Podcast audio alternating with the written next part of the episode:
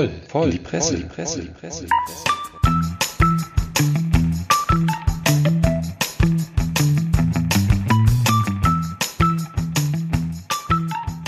Jo und hallo, herzlich willkommen zu einer weiteren ganz besonderen Folge unseres super diktatorischen Pressepodcast voll in die Presse. Wir sitzen wieder zusammen im Bus einer fehlt, das müsst ihr jetzt aber selber rausfinden. Mein Name Ben Cartwright und zu meiner Linken der gute Herr Sammer. Was? Wie immer auf den Punkt motiviert. Und zu meiner Rechten der Prolo Ferrari. Guten Tag. Hallo Prolo. Und fehlen tut der Mann, der das Ganze hier so ein bisschen mit seinen ständigen Monologen über Diktatoren ins Rollen gebracht hat, denn wir haben heute ja unsere Diktatoren-Spezialfolge am Start. Letztes Mal ist es schon ausgefallen wegen Herrn Ballermanns Abwesenheit und auch heute glänzt er in letzter Minute mit Abwesenheit, aber ich als Diktator dieser Sendung, ups, ich meine natürlich Moderator dieser Sendung, habe mir überlegt, wir rufen ihn einfach an stören ihn, wobei auch immer er nicht gestört werden will und hören mal so ein bisschen, was er uns für diese Sendung als Stempel aufdrücken könnte und haben ihn dann wenigstens für alle Ballerman-Fans auch in der Leitung. Hoffe ich doch mal. Jetzt müsste er Moin. nur noch rangehen. Moin, da ist er ja, Herr Ballermann. Ja. Moin. Moinsen. Wo bist du? Moin zusammen. Kannst nicht einfach ja, fernbleiben. Äh, Wir machen hier unsere Diktatoren-Spezialsendung und dann ist, ist der Mann, der mit seinen Despoten und sonstigen turkmenischen Spezialmenschen das Ganze ins Rollen bringt, zum wiederholten Male irgendwo äh, verschollen. Ja, Leute, ich habe äh, einen großen Fehler gemacht. Ich habe das Wort Corona während meines Turkmenistans-Urlaubs äh, in den Mund genommen und jetzt drücke ich mich hier unten in den Verliesen von Gurbanguly Berdi Muhamedov äh, Medov zu, äh, zu, ich, bin dir so dankbar, rum. ich bin dir so dankbar, dass du den Namen aussprichst, weil ich habe gerade ganz schnell in meinem Kopf gekramt, wie hieß der nochmal und habe da ein turkmenischer Spezialmann oder sowas gesagt, weil mir genau dieser, äh, kannst du das bitte nochmal wiederholen? Nein. Ja, äh, Gurbanguly Berdi Muhamedov. Ah, ganz der, einfach. Der Berti. Wenn du, wenn du wenn du hier unten sitzt, dann, dann kannst du den ganz laut und deutlich aussprechen. Ja. Aber wie gesagt, nicht das Wort Corona, ja. Dann sitzt du da, wo ich bin und deswegen kann ich auch nicht teilnehmen. Das ist für mich, Na? das ist für mich ganz ehrlich, Ballermann, das ist für mich eine ganz billige Ausrede. Ist doch für jeden, ist doch für jeden offensichtlich, dass du selber gerade daran arbeitest, äh, irgendwie kurzfristig die Weltherrschaft an dich zu reißen. Das ist für jeden offensichtlich. Ja, ja das stimmt auch. Meine Welt ist ja sehr klein. Und reicht über meinen Vorgarten nicht hinaus. Du da fängst im dann Keller ja auch schon erlangt. Von der brennenden Mülltonne bis zum brennenden äh, Tornister.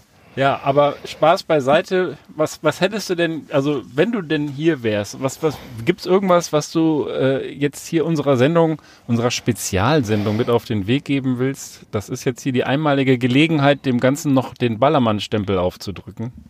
Ja, also ich wollte euch ja eigentlich einen vorstellen, äh, wo man denkt, okay, da hat der liebe Gott dann doch nochmal Gerechtigkeit walten lassen. Vielleicht hole ich den aber später mal aus dem, äh, aus, äh, aus dem Hut, weil ähm, den hat es nämlich tatsächlich kurz bevor er seine unendlich seine Unendlichkeitsregierträume äh, verwirklichen konnte, hat der liebe Corona-Gott ihn dann zu sich gerufen. Ähm, aber äh, was natürlich auch nett gewesen wäre, ich, ich habe ihn ja eigentlich schon gewählt, erwähnt, der Gurbanguly Berdimuhamedov hat schon wieder auch was zu bieten gehabt. Anfang Juni nämlich zahlreiche Feiertage hat er da schon wieder begangen. Äh, das wäre wirklich berichtenswert gewesen. Und zwar zum Beispiel äh, den Tag des turkmenischen Teppichs, ne? Anfang Juni. Ja, äh, dann den Internationalen Kindertag und dann noch, und das ist ganz wichtig, er ist nämlich ein riesen Fahrradfan, der Weltfahrradtag, der wird normalerweise am 3. Juni gefeiert und den hat er auch begangen. Und man muss wissen, der ist wirklich Fahrrad interessiert. Der hat zum Beispiel auch mehrere Weltrekorde ne? und der hält zum Beispiel, und da gibt es auch hier ein schönes Bild, der hält zum Beispiel den Weltrekord in der längsten Fahrradschlange, also Leute, die auf einer Spur hintereinander fahren, äh, der Welt. Ne? Das sind dann irgendwie 6000 Leute gewesen, die alle in grünen Hosen und grünen Fahrrädern und weißen Hemden hintereinander hergefahren sind. Ja, dann hat er wieder einen schönen Rekord fertig gemacht. Ne? Und ja. wegen seiner Affinität da zu dem, äh, zum Fahrradfahren, die hat sich auch schon ausgezahlt. Und zwar hat er nämlich der äh, das UCI und das heißt abgekürzt nämlich das Union Cycliste International, das ist irgendwie französisch, das kann ich leider nicht. Ja, also kurz die internationale Union der internationalen Fahrradvereinigungen, irgendwie 179 Verbände sind da drin. Ähm, und der Präsident ist David Lapartien und der hat doch glatt dem Gurbanguly Berdimuhamedov einen Preis überreicht, nämlich die höchste Ehrung dieses Verbandes für äh, seine vorbildliche äh, sozusagen Förderung des Fahrrads und äh, wurde dafür dann auch lang und breit in den Medien geehrt. Das finde ich also schon mal auf jeden Fall erwähnenswert. Ich, ich sehe schon an deiner Wortwahl, du planst nicht so schnell aus äh, Bertis Keller auszuziehen. Ne? Du willst da noch ein bisschen länger bleiben. Zumal doch eben Corona ja, der gesagt hat mir da so ein Flatscreen hingehängt. ja, stimmt, habe ich schon wieder gesagt. Verdammt. Mhm. Ja, Ja. ja, ja, naja, gut. Dann, mein Lieber, lassen wir dich weiter an der Weltherrschaft stricken und wäre schön, wenn du uns irgendwelche Posten zuschacherst, ne? Ja, mache ich. Aber äh, eine Frage habe ich auch noch. Ihr müsst mir noch die Namen nennen, oder, oder, oder wollt ihr das noch nicht? Die Namen nennen von, von den Diktatoren, die ihr heute behandelt. Nee, die senden wir nicht, weil dann kannst du die Sendung schön mal einmal hören. Sonst spoilern wir jetzt ja die ganze Schade. Sendung. Du Möchtest du die Sendung vor Veröffentlichung hören? der, Aus Zensurgründen? der wollte uns einfach die Sendung Ja, gut, versauen, okay. wenn er nicht dabei Ja. ist. Ja, sehe ich ein. So leicht nicht, mein Freund. Dann, dann, bin ich, dann bin ich gespannt. Dann bin ich gespannt und lasst es krachen. Ne? Ja, Aber die, die gerechte Strafe für jeden Diktator kommt bestimmt, weil äh, das werden nämlich alles irgendwann paranoide Vollidioten. Äh, das muss man ja einfach mal sagen. ja, Äh, und äh, vor allen Dingen von daher bestrafen die sich eigentlich mit ihrer Diktatur selbst. ja, das stimmt. Das werden wir gleich alles sehr schön rausarbeiten. Du verpasst einiges spannende Themen, leckere Getränke und wir haben auch einen richtig coolen Gast heute, nämlich einen Experten für internationales Völkerstrafrecht, den wir gleich noch in die Sendung schalten. Also Ballermann, es lohnt sich auch für dich mal in die Zuhörerrolle zu gehen. Ja, mache ich. Schönen Nachmittag und schönen Fahrradtag oder wie war es? Internationalen Tag des turkmenischen Teppichs wünsche ich dir noch. Auch wenn heute Genau, der Weltkunstag ist. Hau rein. Okay, viel Spaß euch noch, ne? Jo, danke. Tschüss. Tschüss. Ciao. So, ihr Lieben, dann haben wir das auch erledigt. Den Ballermann einmal seinen kleinen, sehr kurzen Monolog ermöglicht. Wir wollen aber heute ja tatsächlich einigermaßen ernst auch uns dem Thema Diktatoren, Despoten, Tyrannen widmen. Das ist so vielleicht mal der Dreiklang, den man für diese Spezialfolge hier, hier bringen kann. Und das erste, was ich dazu gemacht hatte, war mal Synonyme zu, gü zu googeln, zu googeln. Jetzt berede ich auch schon ganz französisch. Und das war ganz Das interessant. war sächsisch. Was gibt's da für Synonyme für das Wort Diktator? Da gibt's natürlich Machthaber, Despot, habe ich schon gesagt, Herrscher, Alleinherrscher, Tyrann, Autokrat, Absolutist, Führer und lustigerweise auch Chauvi und Ehemann. Das hätte ich jetzt gar nicht gedacht, dass das so, dass das so das äh, Diktatorenwort ist. Und dann bin ich einen Schritt weiter gegangen, habe die Weltliteratur gewälzt, habe die großen Staatsphilosophen mir äh, angeschaut und ähm, einen kleinen Wikipedia-Artikel dazu geschrieben. Ich wollte gerade sagen, die Weltliteratur sieht erstaunlich ähnlich aus wie die Wikipedia. Ja, das habe ich ja aber zusammengefasst und ich fasse auch diesen recht ausführlichen Artikel ein bisschen zusammen, einfach um uns auf das Thema Diktatur und Diktator einzuschwingen. Ihr könnt mich jederzeit gerne unterbrechen mit eigenen äh, Kenntnissen, aber einfach nur, was ich zum Beispiel nicht wusste, dass in der das äh, Diktator, ne, Definition Diktator laut Wikipedia ist eine Herrschaftsform, die sich durch eine einzelne regierende Person, den Diktator, mit weitreichender bis unbeschränkter politischer Macht auszeichnet. Ne? Da, darauf können wir uns, glaube ich, mal verständigen. In der klassischen Bedeutung war der Diktator aber ein legitimes Verfassungsinstitut zum Schutz der verfassungsgemäßen Ordnung. Zum Beispiel im alten Rom, wo sie den erfunden haben, da hieß der meistens nicht so, aber da gab es auch den Begriff Diktatur schon. Das war so eine Art Notstands, Notstandsinstrument, äh, als ein, also ein Verfassungselement der Römischen Republik für den Ausnahmezustand. Da konnte der Senat nämlich dann auf Vorschlag der Konsul für sechs Monate einen Diktator einsetzen, der dann sozusagen die Gesamtleitung des Staates innehatte und sich dann, ohne dass ihn da andere reinquatschen, im Endeffekt um die Rettung dieser Ausnahmesituation oder Lösung dieser Ausnahmesituation kümmern konnte. So war das ursprünglich mal. Dann, ich überspringe hier viele hunderte von Jahre, in der französischen Revolution hat sich der Begriff dann ein bisschen gewandelt und ähm, wurde dann eben auch negativ für eine illegitime Herrschaft verwendet. Da habe ich natürlich ausführlich die Schriften äh, von Robespierre und Konsorten äh, herangezogen. Oh wow, jetzt, jetzt äh, passend zu dem Thema gewittert es draußen. Das ist richtig cool. Wow, ich hoffe, Der Herr wird dich Lügen strafen. ich hoffe, man hört das. Ja, Entschuldigung, ich habe nur die Wikipedia angezapft. Ist ja gut. Ähm, auch Thomas Jefferson, der große amerikanische Staats, äh, Staatstheoretiker, hat in der Diktatur kein Mittel gesehen, um die Republik zu retten und die Freiheit zu bewahren, sondern um sie abzuschaffen. Also das, der Begriff wandelt sich zunehmend ins Gegenteil.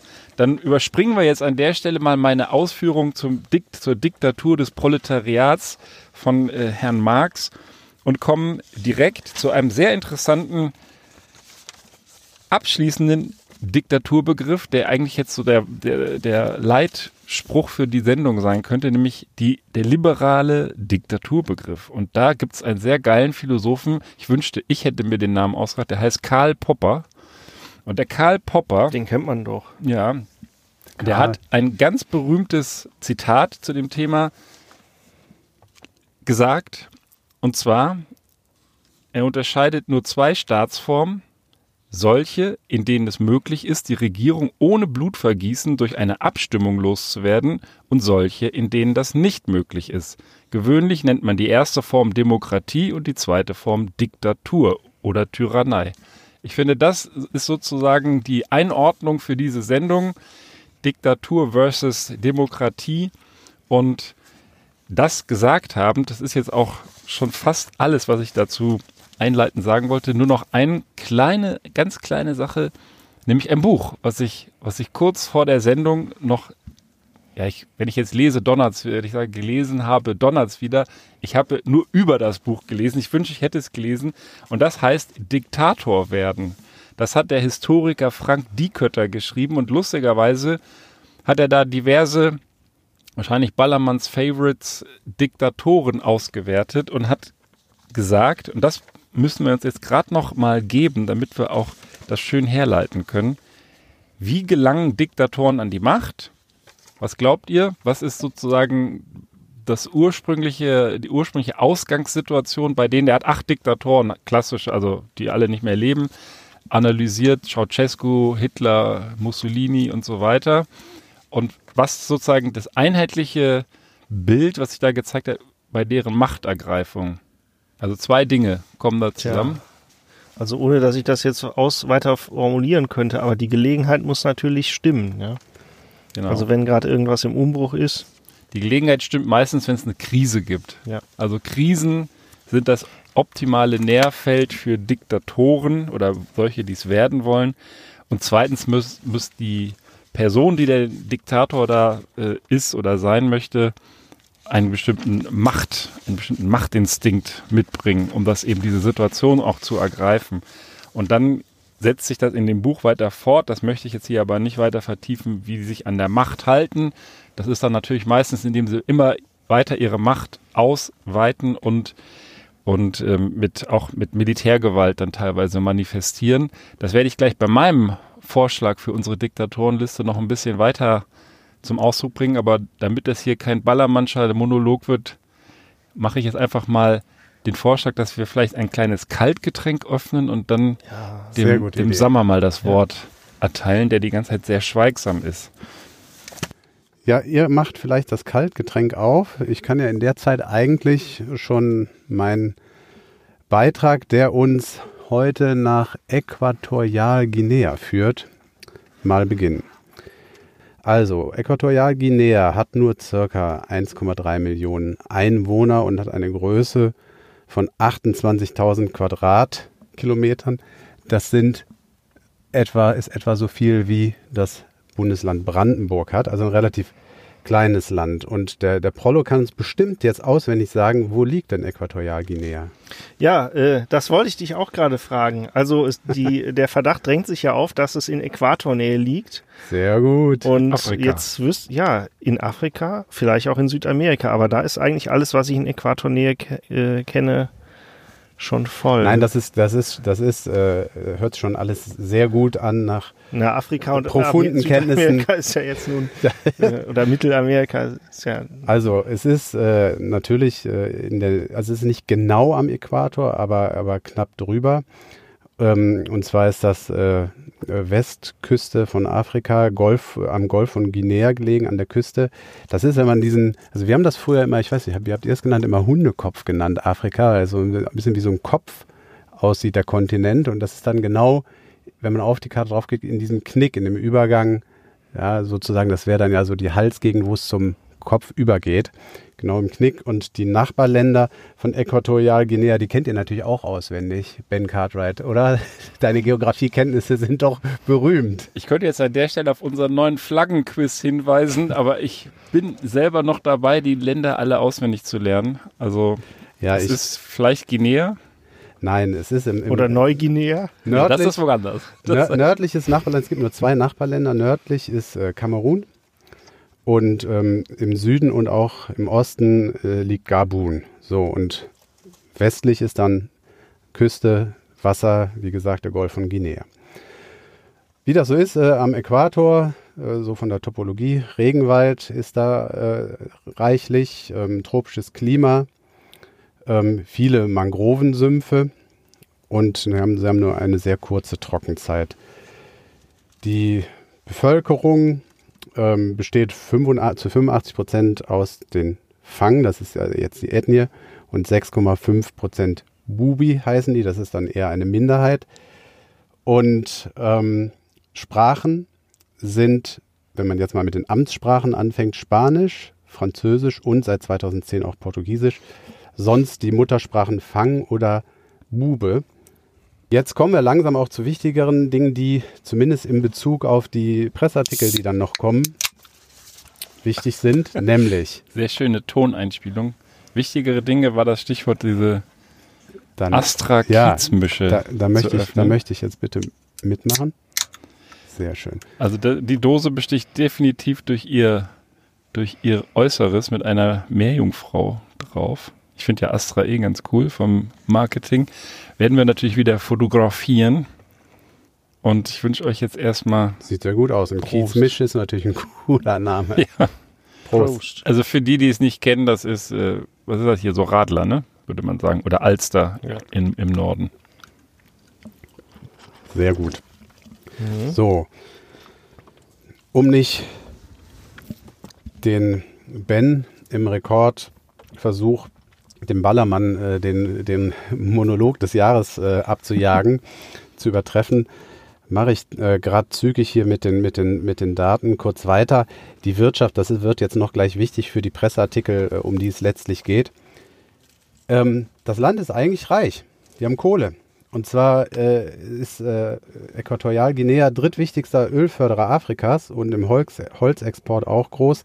Was allerdings jetzt, wenn man sich so überlegt, Regenwald, Holzexport irgendwie auch nicht so ganz so toll klingt. Sieht im Wohnzimmer aber super aus. Na toll. ähm, jedenfalls ähm, haben die eigentlich Kohle, aber das Geld kommt, wie das in so Diktaturen so üblich ist, beim Volk wohl eher nicht so richtig an. Ähm, es gibt da einen Index der menschlichen Entwicklung und äh, dort belegt Äquatorialguinea Platz 141 von 189 Ländern. Spiegel Online, ein Artikel, auf den ich später noch eingehe, schreibt, drei von vier Menschen dort sind arm. Also, jetzt sind wir nämlich kurz beim Diktator. Der Teodoro Obiang, der hat ein Vermögen von schlanken 600 Millionen US-Dollar und ist damit einer der reichsten Staatsoberhäupter der Welt, eines der reichsten. Und ähm, der ist ähm, 1942 in der spanischen Kolonie damals geboren, hat dann ähm, in Spanien die Militärakademie besucht und ist dann zurückgekehrt. Sein Onkel war praktischerweise damals Herrscher in Äquatorialguinea und der hat ihn dann ein bisschen protegiert, sodass er im, beim Militär Karriere gemacht hat und Oberbefehlshaber wurde.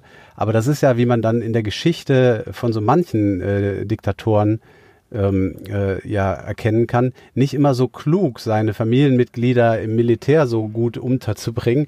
Denn ähm, der Theodoro, der hat es seinem Onkel nicht gedankt und hat ihn ähm, dann 1979 äh, gestürzt und hat seinen Onkel töten lassen und hat selbst das Ruder übernommen und ähm, hat sich dann, er hat ja in Spanien auch ähm, Kontakte gehabt, äh, mit Spanien versöhnt, da gab es wohl vorher Probleme in der Beziehung, hat dann da auch Wirtschaftshilfe bekommen, hat dann eine Einheitspartei gegründet, das passiert ja auch so gerne in Diktaturen. Und natürlich ähm, mit dieser einen Wahlsieg errungen mit sämtlichen Sitzen. Das Ganze ähm, hat er dann äh, zuvor noch ähm, eingebettet in eine, in eine, Verfassungsreform, die er mit einer Volksabstimmung eingeleitet hatte. So, mittlerweile gibt es zwar ein Mehrparteiensystem, aber gleichwohl gewinnt er alle Wahlen über, mit über 90 Prozent. Das ist ja auch irgendwie immer ein, finde ich, guter Indikator für äh, eine Diktatur und dafür, dass irgendwas nicht stimmt. Oder vielleicht, um, um den Indikator von eben, von dem äh, Karl Popper zu nehmen, ist das eine Herrschaft, die der etabliert hat, die man abwählen kann oder die man nur mit Blutvergießen los wird. Genau. Und das da ist ja die Definition Demokratie versus Diktatur. Richtig. Und da ist es, äh, ist es so, dass Menschenrechtsgruppen da ganz, eine ganz klare Meinung zu haben. Ähm, die sagen nämlich, dass die, äh, also erstens sprechen die von Wahlbetrug, ja, und äh, zweitens, äh, zweitens werfen die Menschenrechtsgruppen ihm Folter und äh, Misshandlungen von Aktivisten der Opposition vor. Und diese Methoden sichern ihm offensichtlich eine mittlerweile 40-jährige Herrschaft über Äquatorialguinea. So, und jetzt nähern wir uns seinem Sohn und damit den Presseartikeln, um die es eigentlich der ja gehen Theodorin soll. heißt. Genau, Theodoro, Weil ich ja Theodoro ist der Präsident und Theodorin ist der Sohn. Und das ist der Vizepräsident des Landes und der potenzielle Nachfolger, wenn alles in der Diktatur so läuft, wie, sie, wie die sich das vorstellen, zumindest. Und im Folgenden geht es jetzt um einige Artikel aus ähm, zwei genau, aus Spiegel Online und einem von der Deutschen Welle ähm, in denen es um den Sohn geht, der wohl ein ziemlicher Prinz Protz ist, so wie Spiegel Online den Artikel jedenfalls überschreibt. Der gute Theodorin, also der Sohn, ist in der Hauptstadt Malabo, das ist die Hauptstadt von Äquatorialguinea, als Prinz von Malabo bekannt. Der 50-Jährige gilt äh, laut Spiegel Online auch als der wahrscheinlich glamouröseste Playboy Afrikas. Und ähm, der ist auch, lässt das auch gerne, gerne raushängen, ist viel auf Insta Instagram unterwegs. Also für so einen Diktator finde ich das ja auch nicht, auch nicht uninteressant und zeigt sich da gern mit seinen äh, Luxusjachten und seinen, seinen teuren Autos. Jetzt ist es aber so, dass man die Frage sich stellen kann, ähm, was haben wir eigentlich mit diesen Diktatoren zu tun? Ähm, das ist immer alles weit weg und äh, ja, da kommt mal in der Tagesschau was drüber äh, oder im Internet irgendein Artikel oder der Ballermann äh, macht sich lustig über irgendeinen so Typen, der äh, gerne mit äh, tausend Leuten in einer Linie Fahrrad fährt. Ähm, aber es gibt da, gibt da auch noch andere ähm, Verbindungen, die man mit diesen ähm, Typen hat hier in Europa und die man hier durch diese Artikel, die ich jetzt vorstelle, auch sich mal vergegenwärtigen muss. Ähm, das ist nämlich auch eine verantwortungsvolle Rolle, die wir hier ähm, durchaus übernehmen können.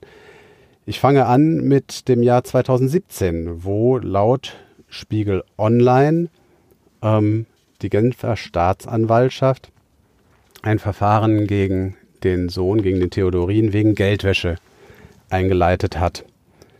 Und dabei geht es dann in der Regel eben um, um Gelder, die in Europa ähm, gewaschen wurden oder potenziell gewaschen wurden. Und Spiegel Online beschreibt jetzt hier, dass der gute Theodorin wohl den Fehler gemacht hat, dann Schweizer Boden mal zu betreten und die Schweizer daraufhin mal schlanke 25 Luxusautos direkt am Flughafen beschlagnahmt haben. Also der hat den Schweizer Boden mit 25 Luxusautos im Gepäck so, so betreten. ist es. So ist ja, es. No normales Reiseverhalten. Ja. Normales Reiseverhalten, genau. Und jedes dieser Autos ist so im Schnitt äh, eine Million und mehr wert gewesen. Ähm, einige äh, dieser Boliden oder einer dieser Boliden war zum Beispiel, äh, wird hier beschrieben für Kenner, ist das vielleicht was hier, Ben Cartwright, du liebst auch schnelle Autos. ähm, Bugatti Veyron, habe ich noch nie von gehört. Und jetzt der nächste, den habe ich mir im Internet angeguckt. Ein schwedischer Königseck One ein Luxussportwagen, von dem es laut Hersteller nur sieben Exemplare ja, gibt. Kannst, kannst du einen bei mir in der Garage mal in echt angucken, wenn du willst. Kommst mal vorbei. Ja, das ist. Habe ich den bei dir gelassen gestern? Shit, du hast es gemerkt. Ich dachte, bei deinen 26 fällt es nicht auf, wenn einer fehlt. Ja. Also man muss mal echt zu diesem Auto sagen, da muss man ja gerade einen Satz zu verlieren oder zwei. Ja, äh, Udo Lindenberg ging ja gerade durch die Presse, der hat irgendwie, sein, sein Porsche war plötzlich weg. Ja, er hat in der Tiefgarage vom Hotel geparkt und plötzlich war der weg. Und dann hat irgendwie die Renate äh, in irgendeinem Nachbarort, die hat ihn dann in ihrer Tiefgarage wiederum wieder, hat ihn gesehen, hatte das durch die Meldung mitgekriegt. Und jetzt hat der Udo seinen Wagen wieder. Der hat schlanke 600.000 Euro gekostet, der Wagen vom Udo. Da dachte ich schon, er ist eine Hausnummer.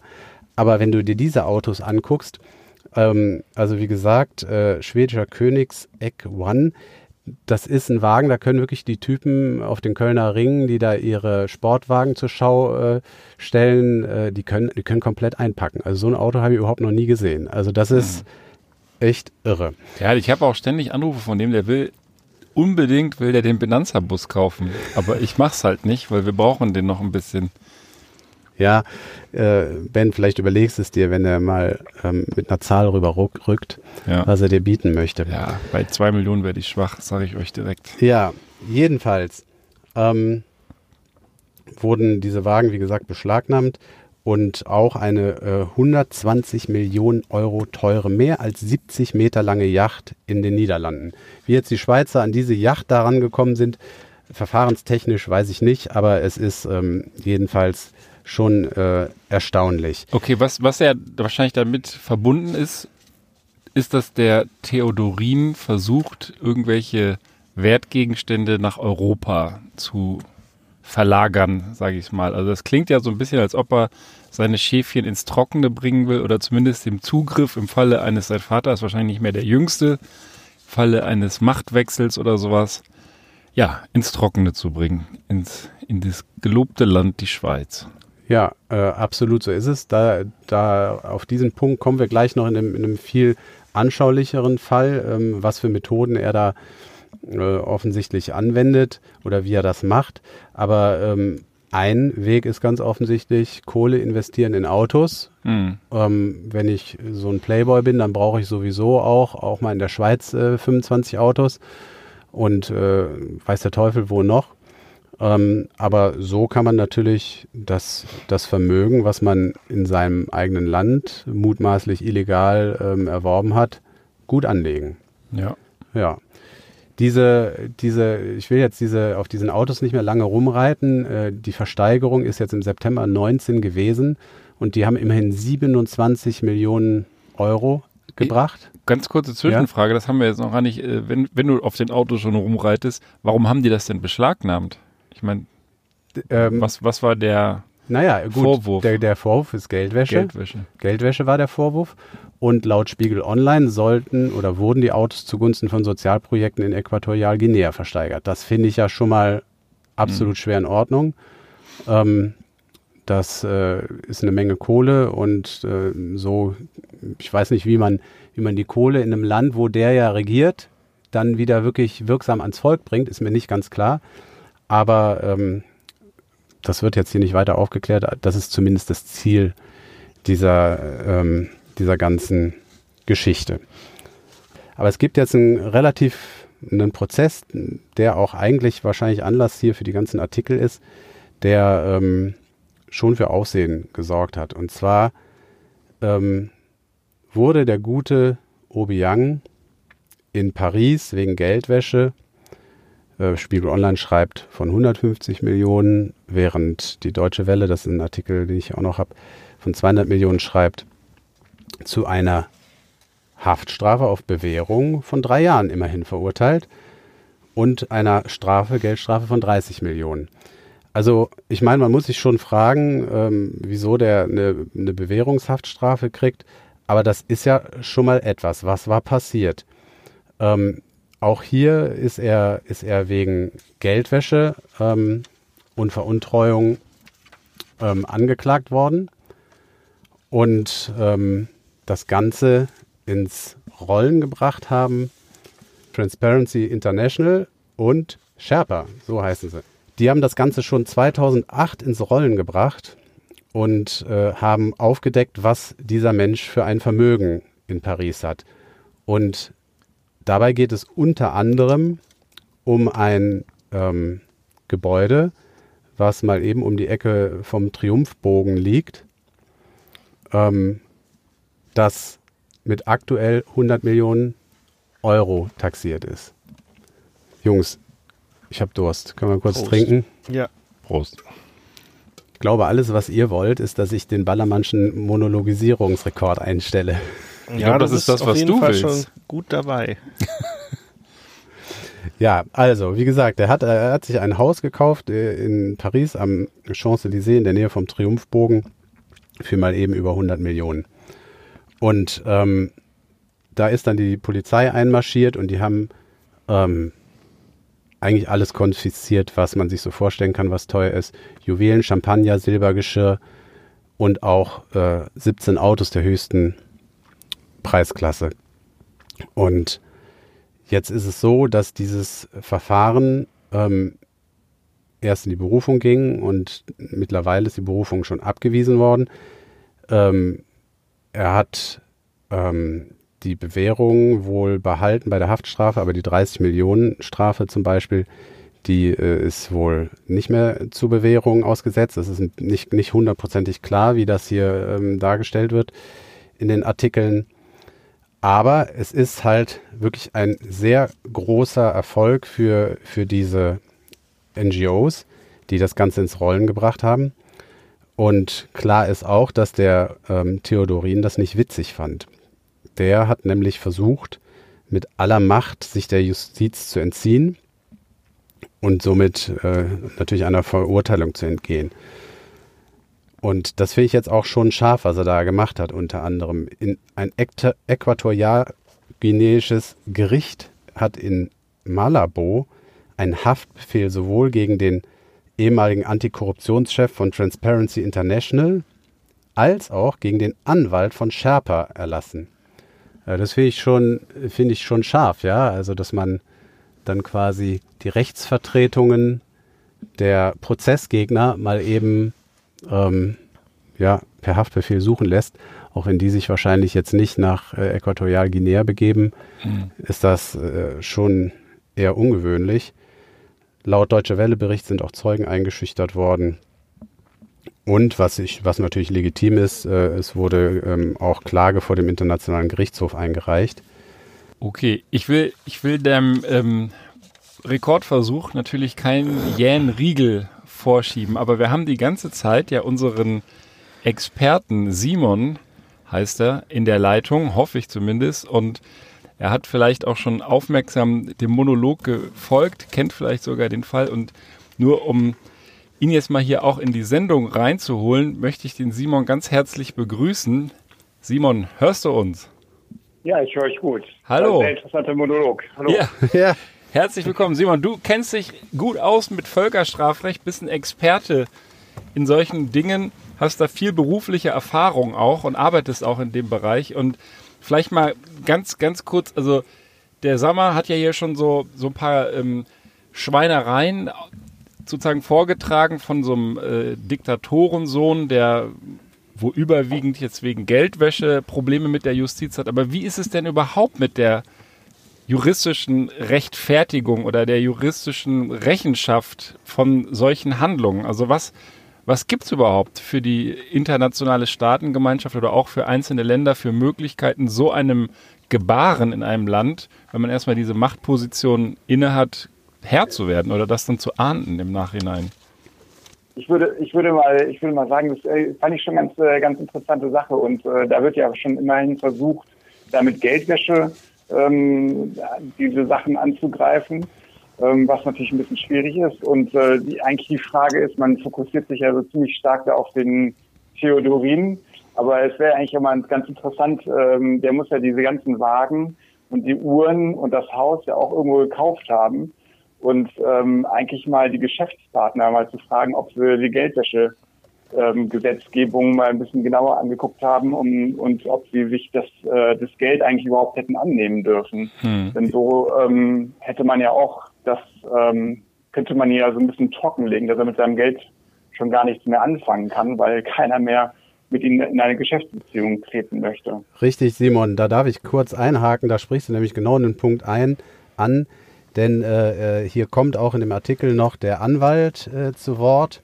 von dem Theodorin und der sagt, er möchte anmerken, dass kein einziges Finanzinstitut in diesem Fall angeklagt worden sei und das auch zu Recht, weil jeder wisse, dass der Vizepräsident sein Geld auf vollkommen legale Weise erhalten, ha verdient habe und so weiter erhalten habe. Ja, äh, aber das ist, ist, ja, ist ja der Punkt, ne? dass äh, die, die, genau. die, die Banken spielen natürlich eine Schlüsselrolle. Absolut. Und das wäre ja eigentlich eine Möglichkeit, wie man eben dann auch sozusagen diesen, diesen Leuten, die eben System ausnutzen und dann eben auch mit diesem diplomatischen Status spielen, einfach auch mal zu hinterfragen, ob eben Vizepräsident in, in so einem Land, obwohl er ja erst Vizepräsident im Verfahren geworden, wenn ich das so richtig mitbekommen habe. Richtig. Ob eben ein Landwirtschaftsminister äh, überhaupt ähm, so viel verdient. Und ähm, das ähm, müsste man eben eigentlich anzweifeln. Also ich denke mal, wenn man da diese, ich meine, so ein, keine Ahnung, wo man diese Autos kauft, aber die müssen ja eigentlich auch eine Compliance-Abteilung haben. Die müssten ja eigentlich auch da mal ein bisschen genauer drauf gucken. Hm. Jetzt hat's, wie gesagt, wir vielleicht, wenn wir jetzt von dem ganz konkreten Einzelfall weggehen, weil der Sommer jetzt nicht über irgendwelche, ähm, irgendwelche Völkermorde oder dergleichen Dinge berichtet hat. Ich weiß nicht, ob es die in Äquatorialguinea unabhängig davon gibt. Aber da gibt's ja den Internationalen Strafgerichtshof. Und der ist ja eine unabhängige Institution, um eben das Völkerstrafrecht durchzusetzen. Kannst du uns da einfach nur, weil Diktatoren, ne, wir haben jetzt hier ein paar Beispiele heute, die wir vorstellen, aber es hat ja in der Vergangenheit ganz, ganz äh, unglaublich ja, Massenmörder gegeben, die letzten Endes dann äh, sich der Verantwortung meistens entzogen haben, weil sie es nicht überlebt haben. Aber es gibt ja natürlich auch Beispiele, wo Leute dann mal vor so einen internationalen Strafgerichtshof gestellt werden. Und wie funktioniert das eigentlich? Also, dass jemand, dessen Macht dann irgendwann erschöpft ist oder der dann irgendwie dann vor so ein Tribunal gestellt wird, auch tatsächlich wahrhaftig zur Rechenschaft gezogen wird. Ja. Ähm, ja, ähm, aber noch ganz, ganz kurze Frage. Ähm, die, die Recherche war ja schon ziemlich gut. Ähm, aber äh, was für ein Bier trinkt man denn in Äquatorialguinea? Ja, das ist eine sehr gute Frage. Ja. Wir, wir, wir, wissen, also der, der Sammer hatte gesagt, er wollte eigentlich irgendwie so das Nationalgetränk äh, da zusammenmischen. Das war aber äh, zu kompliziert, das hier im Bus zu ja, machen. Deswegen also, trinken wir jetzt Kiezmischung. Ich habe ich hab tatsächlich, hab tatsächlich äh, gegoogelt, was ein Nationalgetränk ist. Und da stand auch, dass es auch Bier gibt, aber dass es unglaublich teuer sei. Ähm, welches Bier, das stand da leider nicht dabei. Ja, vielleicht kann man das dann auch in der Sendung rausfinden. Ja. Vielen Dank für den Steilpass. Ich weiß nicht, du hast wahrscheinlich noch, ich habe nämlich auch ein schönes Diktatorenbier äh, mitgebracht. Äh, ich hoffe, du hast auch was Leckeres am Start. Und zwar, das sieht zumindest so ein bisschen diktatorenmäßig aus, steht nämlich Zündstoff drauf. Und das ist ja das, was wir hier heute in der Sendung auch so ein bisschen äh, haben wollen. Zündstoff ist, ich werde es fotografieren. Könnte auch so eine, so eine Handgranatenkiste von irgendeinem so Militärmachthaber sein.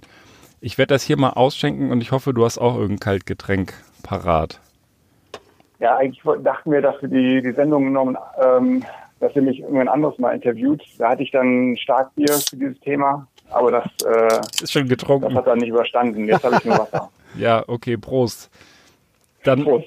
Also vielleicht nochmal auf meine Frage zurückkommt. Wir wollen ja hier nicht äh, den Eindruck vermitteln, dass wir nur einen Grund suchen, um uns im Bus ein paar Bier oder Kiezmische oder sowas reinzustellen ich finde das super interessant, dass es in Den Haag diesen internationalen Strafgerichtshof gibt, auch noch gar nicht so lange. Also es ist jetzt keine Institution, die es schon 100 Jahre gibt und die sich dann zur Aufgabe gemacht hat, zumindest für die, ich glaube, was sind das, 121, 122 Mitgliedstaaten, die sich dem unterworfen haben, solche Kriegsverbrechen oder solche Verstöße gegen das Völkerstrafrecht zu ahnden.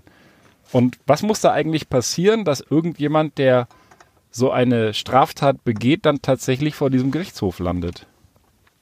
Ja, also erst einmal, um, das war ja die, die Eingangsfrage, also erstmal dieser Theodorin, ähm, das wäre schon ziemlich schwierig, dann vor dem ESDGH zu landen, weil nicht jede, also nicht jedes Verbrechen, insbesondere Geldwäsche oder äh, möglicherweise Drogendelikte, wo das Geld ja auch herkommen könnte oder ähm, Geldwäscheverstöße landen vor dem ESDGH. Und der ESDGH hat nur ähm, die Zuständigkeit für, wie du gesagt hast, Kriegsverbrechen, Verbrechen gegen die Menschlichkeit und Völkermord. Und neuerdings ist auch ein ähm, weiterer Straftat, Strafbestand dazu gekommen, äh, der Straftatbestand der Aggression.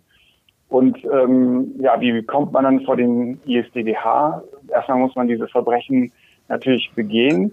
Und ähm, wichtig ist für den ISDGH, dass man entweder ein Angehöriger eines Mitgliedstaates ist vom ISDGH oder auf dem Territorium eines Mitgliedstaates diese Verbrechen begeht. Und dann gibt es noch andere Ausnahmesituationen, wo dann zum Beispiel der Sicherheitsrat der Vereinten Nationen auch einen Fall an den ISDGH verweisen kann. Und das ist sozusagen die Grundvoraussetzung, um, um überhaupt die Zuständigkeit des ISDGH zu, zu triggern. Mhm. Und wenn das eben nicht gegeben ist, dann hat er keine Zuständigkeit. Also zum Beispiel für, der ist ja erst 1998 durch das römische Statut gegründet worden, was dann 2002, meine ich, in Kraft getreten ist.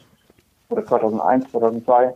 Und, ähm, und Verbrechen, die vor diesem Datum begangen worden sind, äh, kann der ISDGH gar nicht ähm, aburteilen oder gar nicht verfolgen. Und ähm, also zum Beispiel die Verbrechen im ehemaligen Jugoslawien, in Ruanda 1994 mhm. oder andere Verbrechen, die vor den, vor den 2000ern begangen worden sind, die, ähm, da hat der ISDGH nichts mehr zu sagen. 1. Juli 2002, bevor es zur Hausaufgabe ja, genau. wird. Ich habe es ja. natürlich lange in Büchern nachgelesen. Aber das heißt doch ganz platt gesagt, dass der Diktator an sich schon aktiv Leute umbringen muss und es nicht reicht, wenn er einfach sein Land äh, ausplündert. In die Richtung ging das ja jetzt eher. Ja, genau. Also Menschenrechtsverletzung als solche reicht nicht aus. Also das, ähm, das wäre wär nicht genügend, um das so platt zu sagen. Also es muss schon, muss schon ein bisschen heftiger zugehen und ähm, und es muss eben gerade, also bei Kriegsverbrechen, Kriegsverbrechen, um es einfach zu halten, definieren sich eben darüber, dass ein, ähm, ein bewaffneter Konflikt eben ein, entweder internationaler bewaffneter Konflikt oder ein nicht international bewaffneter Konflikt stattfinden muss, in dem gewisse ähm, Verbrechenstatbestände begangen werden. Dann hat man Kriegsverbrechen ähm, oder ähm, bei den Verbrechen gegen Menschlichkeit muss ähm, ein ähm, ausgedehnter und ausgedehnter, ausgedehnter oder systematischer Angriff gegen die Zivilbevölkerung stattfinden. Und da äh, ist eben ein bisschen mehr, ein bisschen mehr verlangt als nur die reine Menschenrechtsverletzung, wenn es im Einzelfall passiert. Und dann Völkermord ist natürlich dann die, ähm, die systematische Ausrottung von Bevölkerungsgruppen. Um, um mal so ein bisschen äh, das Ganze greifbarer zu machen, was ist denn so, so das äh, bekanntes Verfahren, was da bei dem IST, äh, ISTGH, Internationalen Strafgerichtshof in Den Haag, anhängig war oder vielleicht sogar gerade anhängig ist? Also man kennt es ja dann vielleicht auch aus den Medien. Ich könnte mhm. jetzt hier auch wieder in die Wikipedia gucken, aber du verfolgst das wahrscheinlich ja. so ein bisschen näher als. Du lädst ja auch hier Experten ein, die die Wikipedia dann vorlesen, ja, damit du das nicht selber ja, der, arbeiten vor allem musst. Der, Simon, der weiß es ja wirklich, weil er sich damit beruflich beschäftigt. Deswegen ist es, frage ich lieber ihn als die Wikipedia. Zumindest das bekannteste Verfahren, was so zumindest angerissen worden ist, natürlich äh, gegen den sudanesischen Machthaber al-Bashir. Ähm, aber wo das sozusagen nur in einen Haftbefehl gemündet ist und er eben noch nicht äh, verhaftet worden ist, weil er ähm, sich sozusagen immer dann um Staaten rumreißt, die nicht ähm, Mitgliedstaaten des IFDGH sind. Ähm, das ist sozusagen eines der bekanntesten Fälle. Ein anderes, anderes, anderer bekannter Fall war dann der Fall, ähm, wo der jetzige kenianische Präsident angeklagt war, als er hm, und die Anklage ist erfolgt, als er eben noch nicht Präsident war und der, als das Verfahren am Laufen war, er zum Präsidenten gewählt worden. Ähm, das ist aber ähm, nicht erfolgreich zu Ende geführt worden. Und dann im Moment ist noch das Berufungsverfahren gegen den ehemaligen Präsidenten der Elfenbeinküste am Laufen. Ja, und wie man schon hört, ist alles ein bisschen Afrika-lastig und das wird auch dem ISDGH so ein bisschen zum Vorwurf gemacht, dass er sich zu sehr auf Afrika konzentriert und dass da nicht genügend andere ja. Verfahren am Laufen sind. Aber du, du hast, du hast gerade schon was sehr Interessantes gesagt, was auch eine Frage von mir sonst äh, gewesen wäre. Das heißt, wenn ein Despot, Machthaber, Ty Tyrann, was auch immer in so einem Land Kriegsverbrechen, Völkermord, also ahndungs, ahndbare Straftaten begeht und er wird angeklagt und es mündet sogar in einen Haftbefehl, dann passiert, also die erste, erste Feststellung, die ich äh, damit verbinden würde, ist, die können auch in Abwesenheit verurteilt werden. Also man muss die, deren, derer nicht habhaft werden, offensichtlich, wie das jetzt beim normalen Strafprozess zumindest wäre. Doch. Man, muss, man muss doch, die müssen, also es gibt kein Verfahren in Abwesenheit vor dem ISDGH. Ah, so, okay. Aber das heißt, der Al-Bashir, der war schon in Den Haag und wurde verurteilt und ist dann nein. einfach wieder weggereist? Nein, nein, nein, nein, nein. Er ist, er ist, es wurden Haftbefehl ausgestellt vom ISDGH, ähm, der von, von Richtern bestätigt worden ist, aber der nicht ähm, ausgeführt werden konnte, weil ähm, weil der ISDGH ja keine, ja. So, hat ja keine Polizei. Der ja, ich ISDGH ist auf Kooperation angewiesen. Ja, ich habe natürlich gerade auch Quatsch erzählt, wie ich das oft so mache. Der muss natürlich erstmal verhaftet. Der Haftbefehl kommt ja vor dem Urteil. Und insofern äh, war das ja der erste Schritt vor dem zweiten. Das heißt, er wurde natürlich nicht genau. verurteilt oder gar äh, ihm der Prozess gemacht, sondern man, du hattest ja gesagt, der Haftbefehl ist ausgestellt worden. Aber dem kann er sich dann letzten Endes widersetzen oder ignorieren, indem er sich einfach nicht in ein Territorium begibt, wo der dann auch exekutiert werden kann. Und dann genau. enden da die Machtbefugnisse. Ja. Ganz genau. Und so, so ist es zu hoffen, dass es natürlich in den Schritten verläuft. Und äh, beim Bashir war es auch ganz interessant, weil er dann doch in Staaten gereist ist, die Mitgliedstaaten sind. Und ähm, zum Beispiel war er äh, vor einigen Jahren in Südafrika und Südafrika ist ein Mitgliedstaat. Und der damalige Präsident von Südafrika hat das ein bisschen, ähm, also war dem ISDGH nicht so so gut eingestellt und äh, hatten trotzdem einreisen lassen und haben NGOs ein Verfahren angestrengt, dass äh, dann doch dass, äh, der Haftbefehl äh, ausgeführt wird ähm, vor Gerichten und äh, die Gerichte haben ähm, dem auch so beschieden, aber dann wurde noch schnell ein Flugzeug gesetzt und konnte dann doch noch schnell ähm, abreisen. Aber gut, das sind dann so Einzelheiten. Und Länder, die ähm, Mitglied sind und die dann irgendwie, äh, wie die, bei den Amerikanern könnte man sich ja sowas glatt vorstellen, die dann quasi mal mit einer schnellen Eingreiftruppe einfach äh, mehr oder weniger illegal so jemanden in der Nacht- und Nebelaktion eincachen und ausliefern, sowas gibt's nicht. Nee, das äh, gibt's nicht. Das muss alles rechtsstaatlich passieren und äh, das, das geht nicht. Es, es gab ja mal so beim Eichmann-Fall äh, in, in Jerusalem, ähm, wird ja gesagt, dass das so gemacht worden ist, aber ähm, gut, das, ähm, da sind wir ein bisschen weiter mittlerweile. Ja, und also das würde auch gar nicht funktionieren, weil wenn ich jemanden da einfach mit irgendeinem äh, SWAT-Team mal eben äh, eincache und ausfliege, dann ist das illegal und deswegen würde das dann auch gar nicht äh, funktionieren, ja? Ja, genau, das würde, das würde, das wäre eigentlich nicht, äh, das ist nicht so, nicht so die, die Verfahrensweise, wie man sie. Es muss ja irgendwie rechtsstaatlich alles passieren. Ja, ja. Musst du ans Telefon? Äh, eigentlich schon, ja, aber okay. Wir können, sonst bleib einfach in der Leitung und wir quatschen hier weiter. So, ich bin jetzt wieder da. Okay. Kein super. Problem. Super. Also eine Sache ähm, wollte ich nochmal fragen, ob du das vielleicht mit einem Beispiel oder so nochmal präzisieren kannst, dieses Verbrechen gegen die Menschlichkeit. Das ist mir noch nicht ganz klar. Wenn jetzt zum Beispiel äh, wird ja auch äh, behauptet, in Äquatorialguinea äh, würde auch gefoltert. Also wenn jetzt irgendwo gefoltert wird, ob das jetzt systematisch ist oder einzelfallbezogen oder was weiß ich wie, weiß nicht, ob das eine Rolle spielt, aber äh, reicht das denn nicht als, äh, kann man das nicht schon als Verbrechen gegen die Menschlichkeit einstufen? Und was wir noch gar nicht angesprochen haben, ist natürlich dass ähm, der Internationale Strafgerichtshof ja nur ähm, Anwendung findet oder ein, ein Verfahren an sich ziehen kann, wenn, ähm, wenn der Grundsatz der sogenannten Komplementarität gegeben ist. Das heißt, dass wenn ein Mitgliedstaat nicht selber in der Lage oder willens ist, diese Verbrechen äh, anzuklagen und äh, ein Verfahren zuzuführen.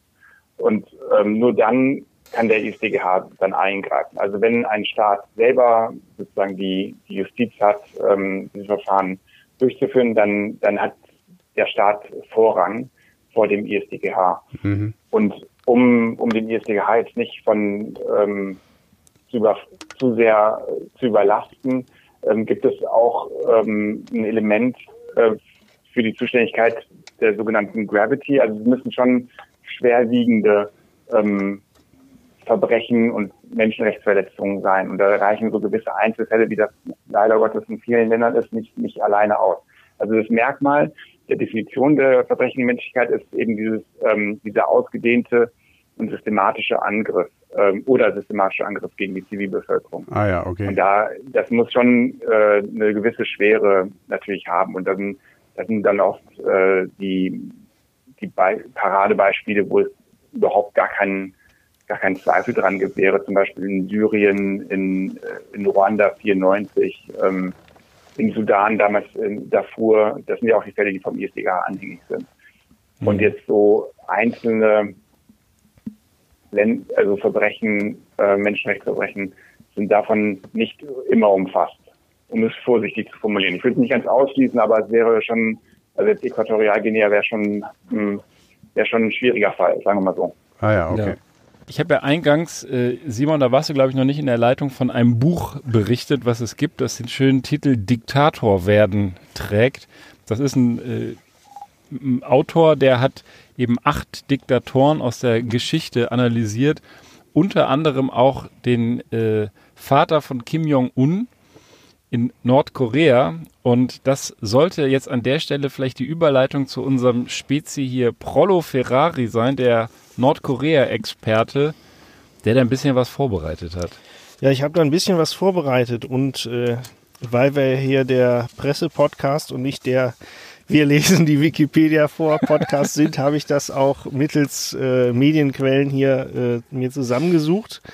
Habe also die Journalisten die Wikipedia abschreiben lassen und bediene mich daraus. Beziehungsweise, es gab ja jetzt gerade kürzlich ein kleines Ereignis an der oder im Zwischenbereich zwischen Nord- und Südkorea. Die hatten ja offenbar so ein, wie hieß es auch noch, Verbindungszentrum. Und äh, weil Nordkorea akut irgendwas nicht passte, auf das ich jetzt gerade nicht eingehen möchte, wurde die Liegenschaft gesprengt aus Prinzip und weil man es kann. Einfach so als brennender Mittelfinger an den Süden. Und ähm, das ist insofern mein Einstieg, als gemunkelt wird, dass da eine Dame hintersteht, hinter diesem Ereignis, die mir zumindest vor dieser Suche noch gar nicht so präsent war. Man kennt ja den guten Kim Jong-un, ne, der lustige Diktator aus Nordkorea.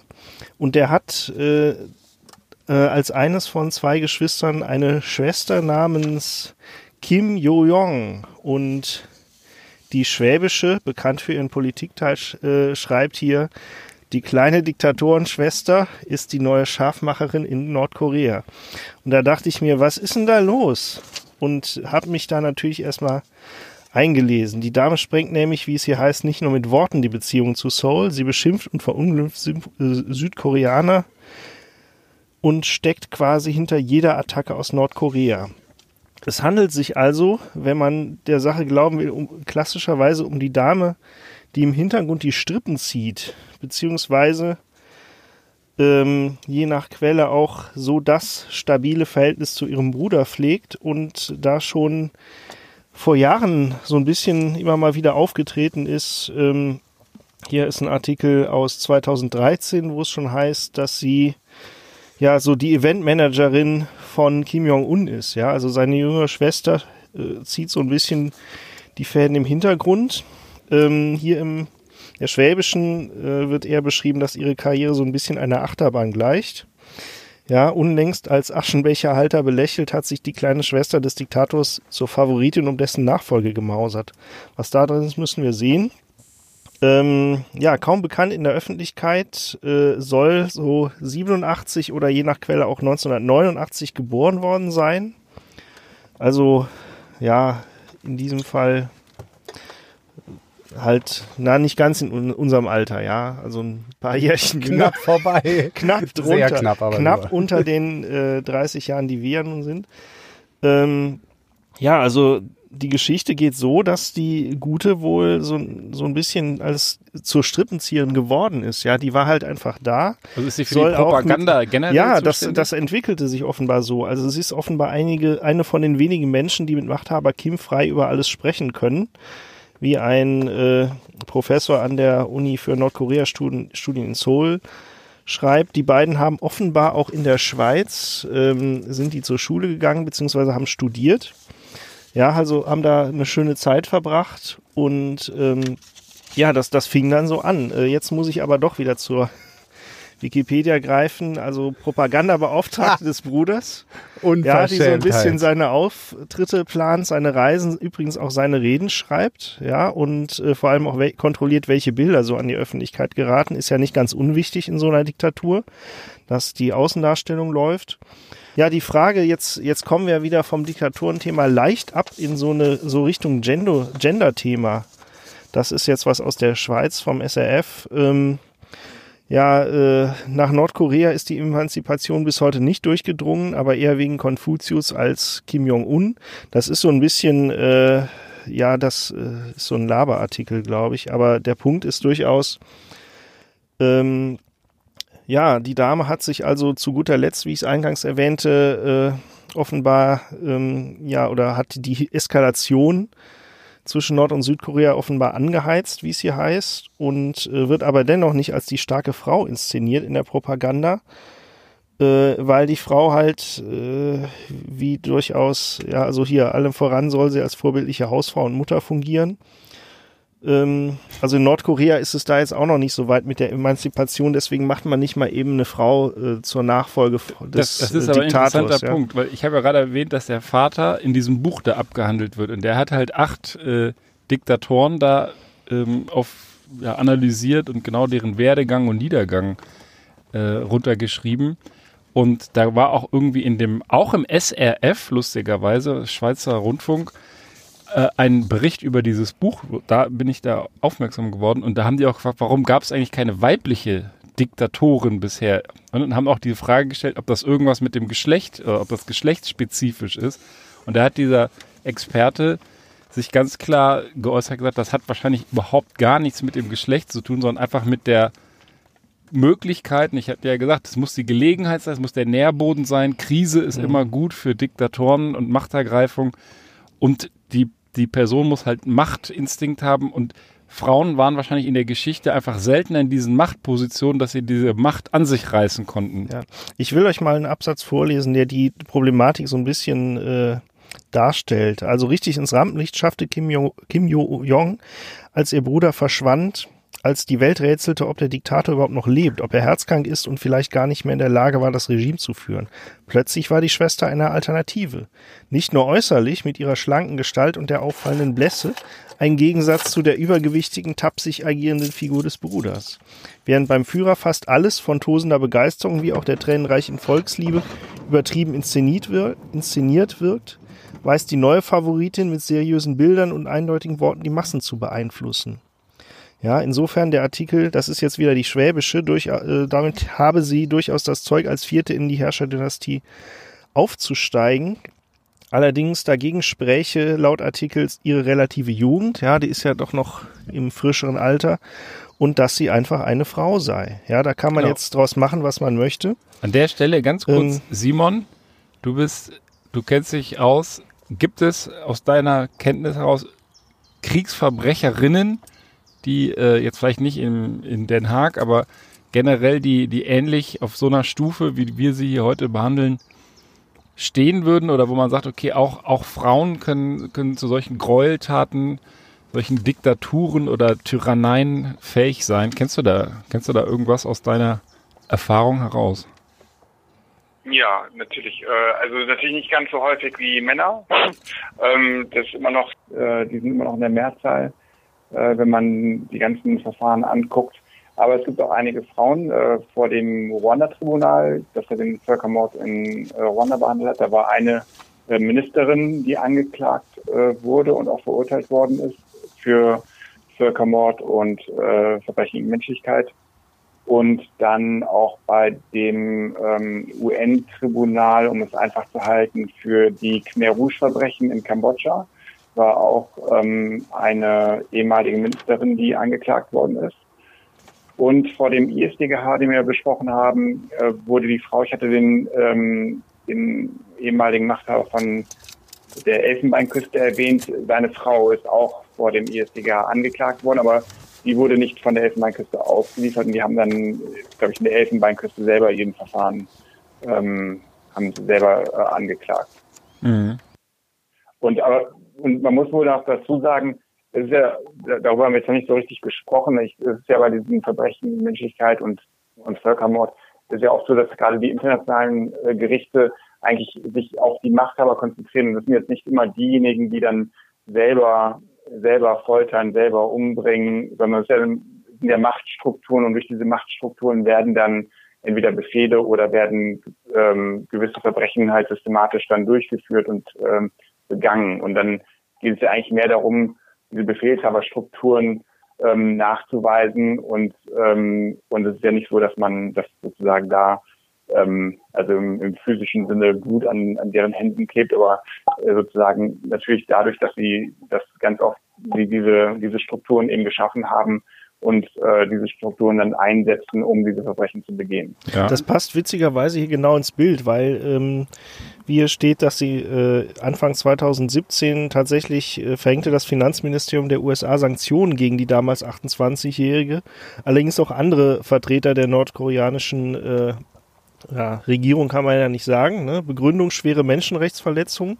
Das ist zwar jetzt nicht internationaler Strafgerichtshof, aber äh, ja, nach dem Motto, irgendwer tut halt was. Ja, das klingt aber, wie, wie du gerade beschrieben hast, wirklich so nach einer äh, pauschalen Aktion. Ja, wenn, wer soll, also wenn die Regierung es nicht schuld ist, wer dann? Ja, ja. Ähm, ja. aber ich habe mich, ich habe mich gefragt, du, äh, Simon, als du das eben berichtet hast, wie man das überhaupt nachweist, diese Befehlsstrukturen. Das geht doch eigentlich nur überzeugen. Ganz häufig überzeugen. Es kommt immer so ein bisschen auf die Situation und das Regime an. Ähm, zum Beispiel bei dem, also zum Beispiel im, womit das Völkerstrafrecht angefangen hat, wenn wir an die Nürnberger Prozesse denken, da wurde ja alles ziemlich gut dokumentiert äh, durch die Täter. Ähm, und eine ähnliche gute Dokumentation gab es auch äh, in Kambodscha im, beim äh, Khmer Rouge Regime. Und dann ist oft, äh, gerade wenn staatliche Akteure sozusagen diese Verbrechen begehen, hat, hat man sehr häufig eigentlich schon ganz gute äh, Beweise durch Dokumente.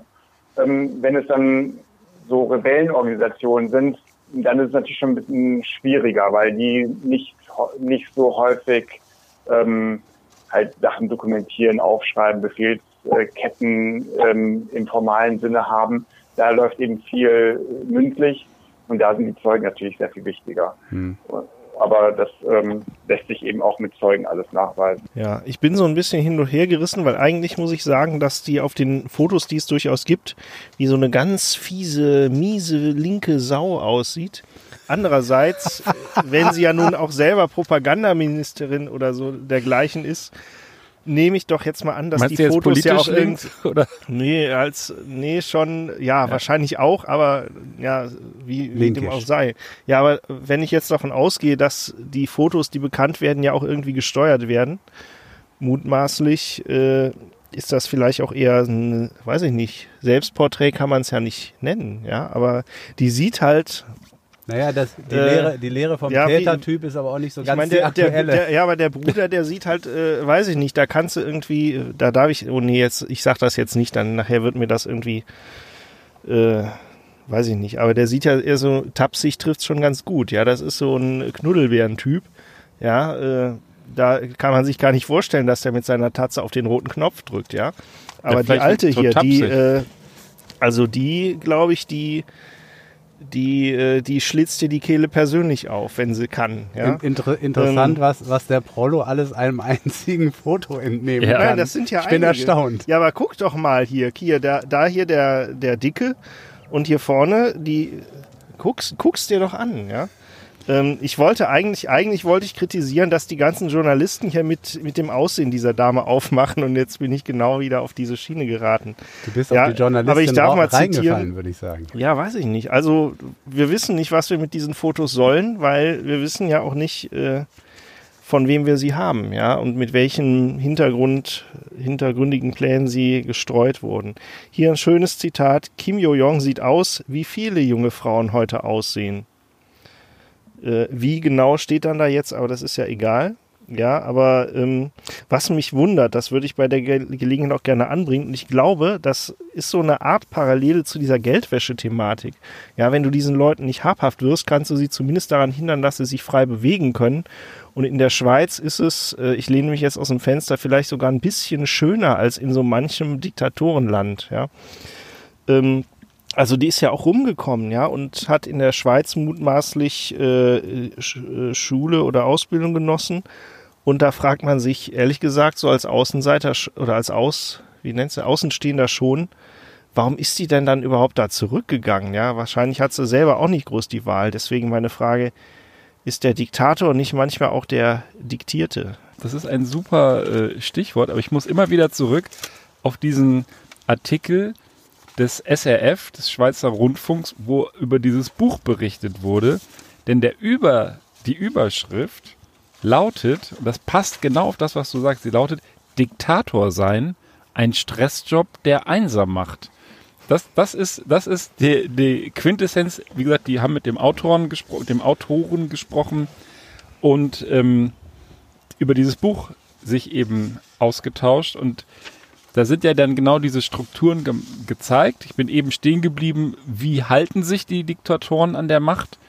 Und das nächste Kapitel, das dann sozusagen das dritte ist, wie veränderte die Macht die Diktatoren selbst? Und da beschreiben die im Endeffekt, dass die tierisch gestresst sind, irgendwann geplagt von, von ähm, und das ist, glaube ich, in Nordkorea auch valide, das Argument, geplagt von Verfolgungswahn und Misstrauen und natürlich muss diese Macht ja immer irgendwo konserviert werden und sie, das machen sie auch mit Militärgewalt und anderen Möglichkeiten, aber, aber sie können ja niemandem mehr trauen, weil, weil sie sind ja irgendwann sozusagen der, das, der Alleinherrscher. Das heißt, da gibt es ja schon, schon denklogisch irgendwie nicht, nicht viele Vertraute und selbst die könnten sich natürlich an der Macht vergreifen wollen und da ist ja nichts einfaches, als genau den einen auszuschalten, der sie hat, dann hast du das. Das ist wie beim Boxen. So wie der, der Neffe den Gürtel um hat, wenn du den eingangs. umhaust, hast du den Gürtel, ne, so ungefähr. Tja. Und ich glaube, das macht echt einsam und macht vor allem echt krank auf Dauer. Insofern gutes Argument. Wenn du soweit durch wärst, dann würde ich gerne meinen Diktator in Anführungsstrichen einführen.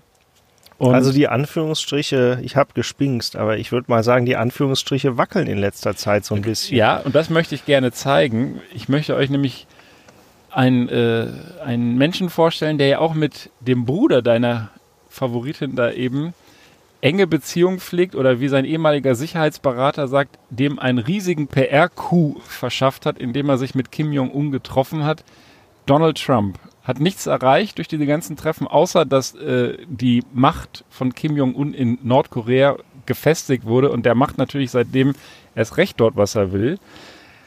Und ja, am Anfang dachte ich, wir haben planen ja diese Sendung schon relativ lange und natürlich gibt's immer so diese, diese Vergleiche, ja, der, der Donald Trump oder andere Autokraten oder andere Populisten in der Türkei oder auch Putin oder so, die werden ja immer schnell dann so mit Diktatoren verglichen und da fand ich es am Anfang fast ein bisschen weit hergeholt.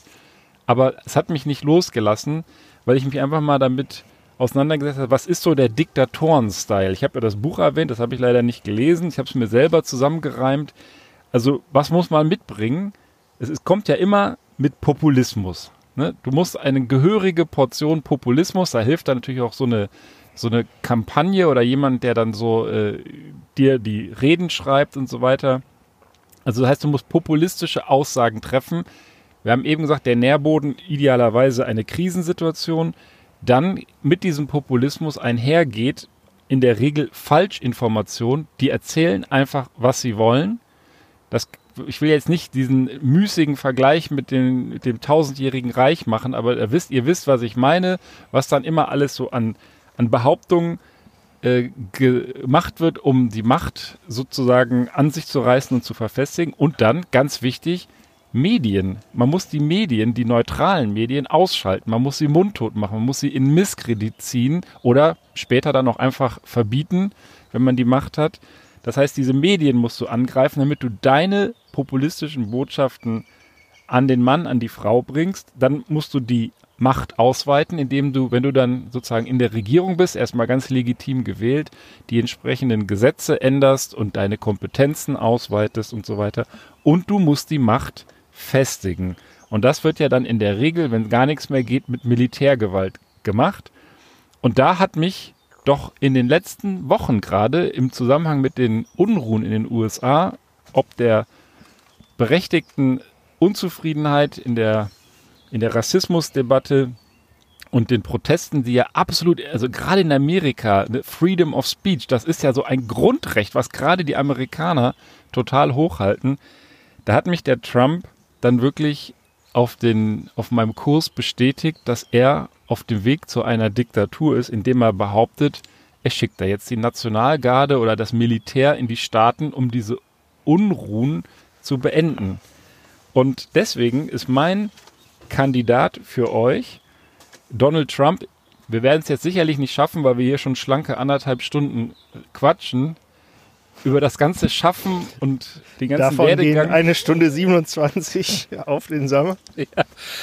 Und ich möchte, ich möchte, den Rekord auch nicht brechen, aber ich, ich, ich will trotzdem ein paar Sachen eben auch aus der Presse zitieren, die mich dann in den letzten Wochen darin bestätigt haben, dass Trump wirklich, ja, wie ein Diktator mehr und mehr agiert und es wird sehr spannend zu sehen, wenn wir jetzt mal davon ausgehen, er könnte vielleicht abgewählt werden. Ne? Jeder der, der, der ähm, Vergleich, jemand, den du abwählen kannst, dann bist du in einer Demokratie, jemand, den du nur mit Waffengewalt oder Blutvergießen von der Macht trennen kannst, dann hast du eine Diktatur.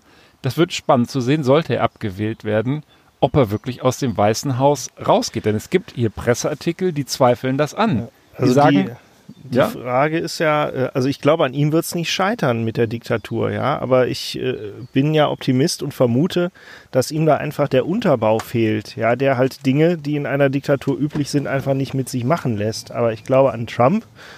Äh, Trump wird meines Erachtens nicht freiwillig gehen, ja, aber da gibt es halt durchaus noch, äh, na, System klingt so negativ, aber äh, ich sag mal, ein Background, der im Zweifel vielleicht dafür sorgt, dass es dann, ne, dass er den ja ich denke, ich weiß nicht, ob du in die Richtung willst, aber meine persönliche Prognose, was ich jetzt auch nach Lektüre diverser äh, ähm, Artikel ähm, denke, ist, ähm, dass er zumindest bei einem knappen Ergebnis, dass er da mehr oder weniger einen Bürgerkrieg anzettelt. Er ist ja jetzt auch, er, er hat jetzt den Kulturkampf auch ausgerufen.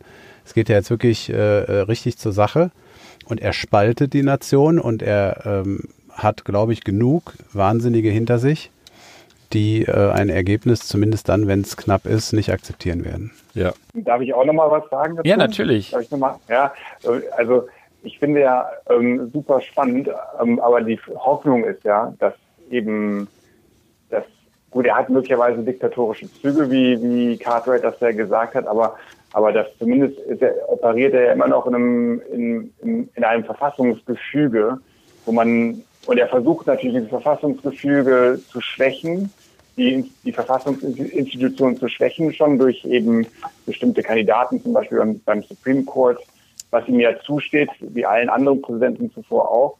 Aber das, und dann ist eben zu, dann wird die Frage irgendwann kommen, wie, wie stark diese Verfassungsorgane sind, um mhm. eben sowas nicht zuzulassen, was, was ihr euch da gerade ausmalt.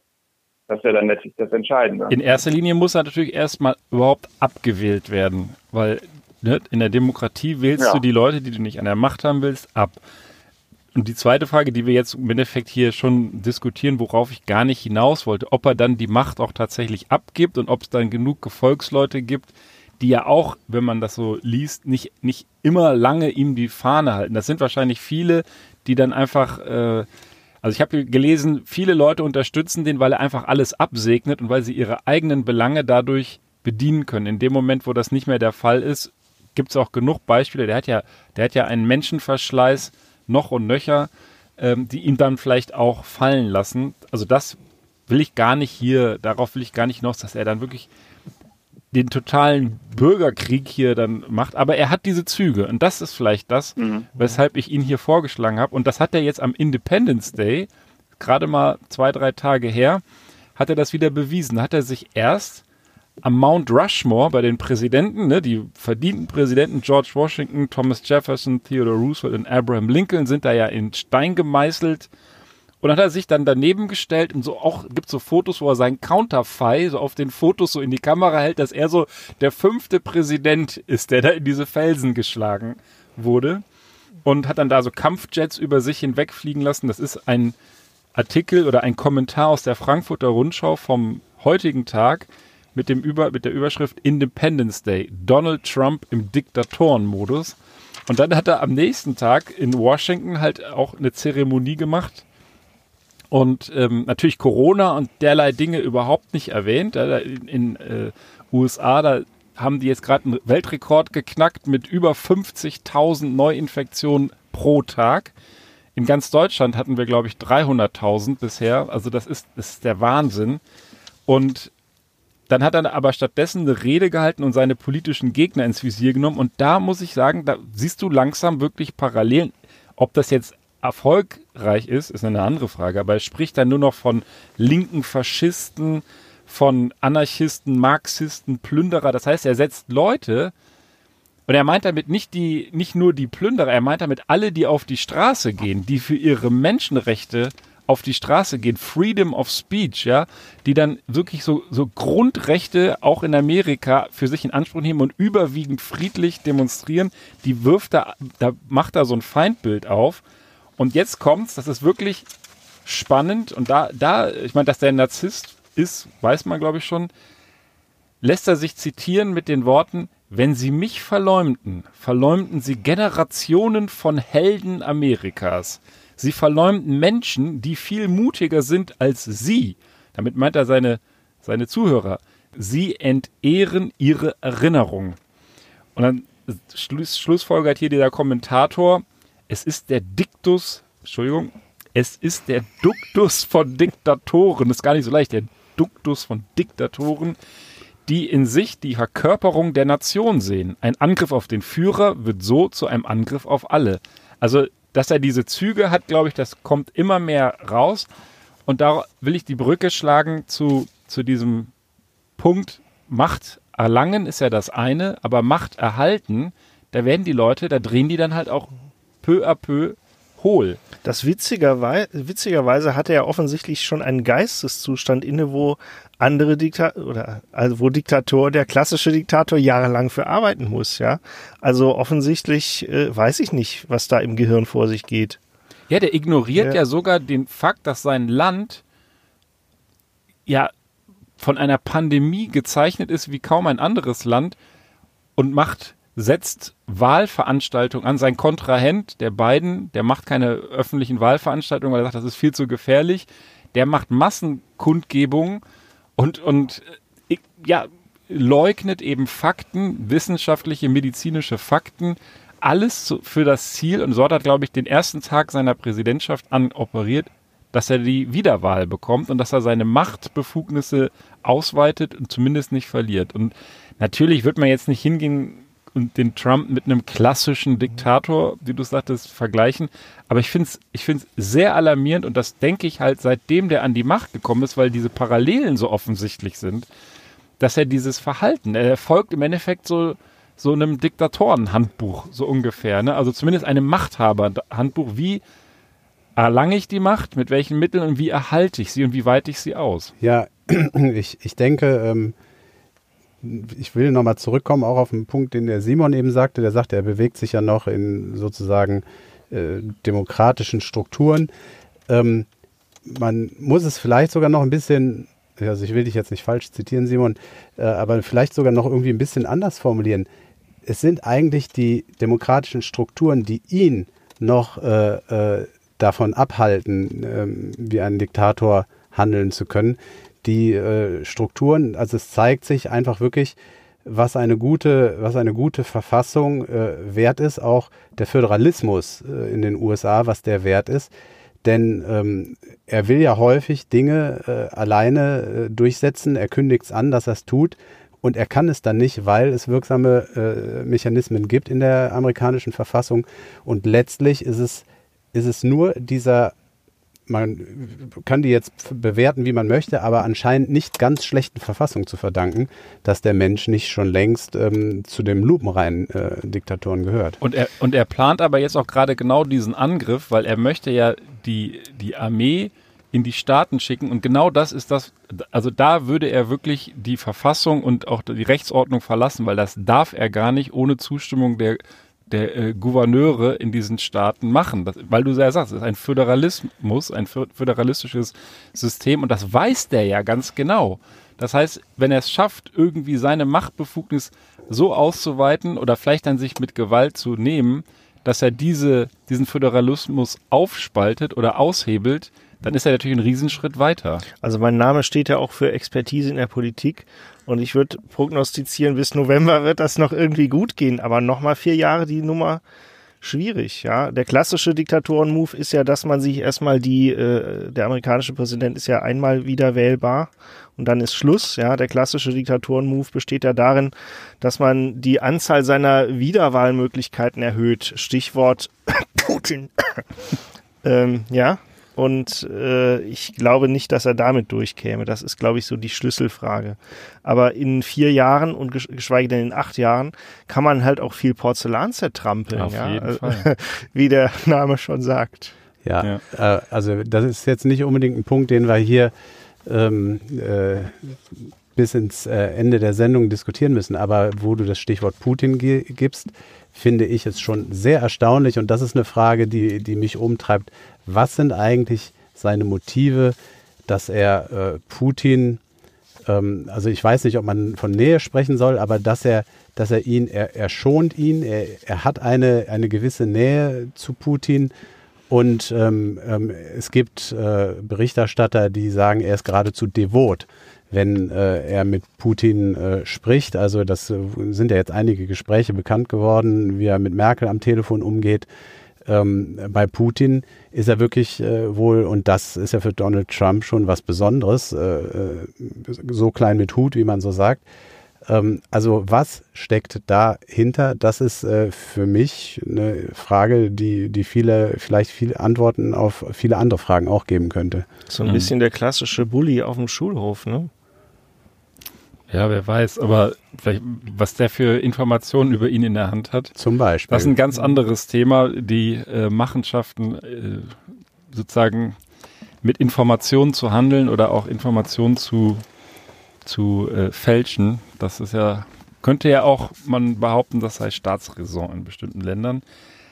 Ich will nur noch einen CNN-Moderator hier auch, der mich dann auch in meiner ursprünglichen These so ein bisschen bestätigt zitieren. Das ist ähm, Don Lemon, CNN-Moderator, der auch nach dieser Rede oder nach einer Rede schon eine Woche vor dem Nationalfeiertag gesagt hat, dass wir uns, also die USA, sich am Rande einer Diktatur befinden.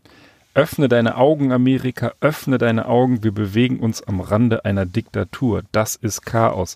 Also der wirft ihm da im Endeffekt vor, natürlich CNN ist eh Trump-kritisch, ist klar, aber der wirft im Endeffekt vor, dass er einen Bürgerkrieg anzettelt und mit diesem Bürgerkrieg eben genau zu dieser Destabilisierung beitragen will. Und wie gesagt, ich will nicht diese Be Vergleiche ständig bemühen, aber wenn man sich, wenn man sich Machtergreifungen anguckt, es ist eine gewisse Parallele einfach nicht von der Hand zu weisen.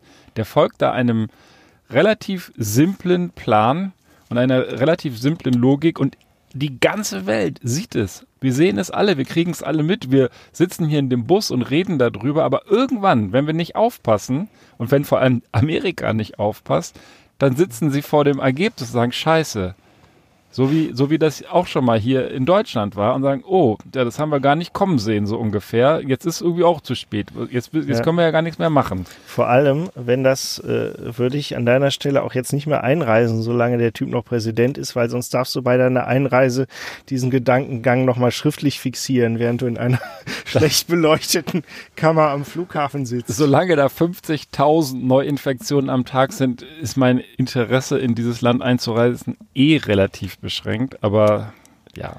Der Endsieg, wenn man diesen historisch völlig unbelasteten Begriff mal benutzen darf, äh, wird wahrscheinlich darin bestehen, dass die USA das erste Land sind, wo die Inf Infektionswelle komplett durch ist. Ja, die werden denn die, die, das ist, das hat er ja auch schon gesagt, dass das das, äh, also das hat er schon irgendwo gesagt, dass das sozusagen gut ist, wenn sich viele Leute anstecken, weil es ja dann zur ähm, Immunisierung beiträgt. Aber Simon, wir labern hier die ganze Zeit. Genau, ich will auch mal, ich will auch mal einen Bogen schlagen zu dem, ähm, zu dem nach Äquatorialguinea. Denn da war ja eine interessante Bemerkung, dass äh, da das Regime oder der Vater möglicherweise ähm, dann ja sozusagen die Justiz veranlasst hat, da äh, Haftbefehle auszustellen gegen die Anwälte von den NGOs war das, glaube ich, und äh, Transparency International. Genau. Und ähm, und das Interessante, ich weiß nicht, ob ihr das mitbekommen habt, vor einigen Wochen hat ähm, der ISDGR hat ja auch äh, ein Ermittlungsverfahren am Laufen ähm, gegen ähm, amerikanische Soldaten in Afghanistan. Und, ähm, und da hat, äh, haben die USA ja auch ein ähm, bisschen pikiert äh, geantwortet und sie haben ja ziemlich ähnlich reagiert und haben ähm, Sanktionen auch ausgesprochen und nicht direkt Sanktionen, aber haben ähm, ähm, gesagt, dass die Mitarbeiter der, des Internationalen Strafgerichtshofes nicht so ungehindert in die USA einreisen können und dass möglicherweise auch ähm, ähm, Vermögen ähm, eingefroren werden könnte, wenn sie, wenn sie denn welches in den USA haben. Was ja so eine ähnliche, eine ähnliche Strategie ist wie die von Äquatorialguinea. Ja, interessant. Wir könnten den Mann noch ewig weiter ich diskutieren. Glaube, ich der ist genauso durch wie du, wenn ich das Thema mal abschließe. Ich bin mir da nicht sicher. Ich bin mir da nicht sicher. Also ich, ich meinte das rein geistig. Ja, aber das ist ja äh, rein geistig. Weißt du, ursprünglich bin ich mal gestartet und das haben wir hier auch schon besprochen. Es gibt diesen Film Idiocracy. Und ähm, da gibt es auch hier einen Artikel auf dem Weg in die Idiokratie, ist sogar von heute. Und die machen sich so ein bisschen darüber lustig, über die, in diesem Film werden zwei Leute eingefroren, so totale Hillbillies, Durchschnitt eine Prostituierte und irgendwie so ein mittelmäßig begabter Soldat, Ex-Soldat oder sowas, der eher so ein bisschen dümmlich ist und 500 Jahre später werden sie wieder aufgefroren, sind auf einmal die schlauesten Menschen von Amerika, weil sich nur die ganzen Hillbillies vermehrt haben.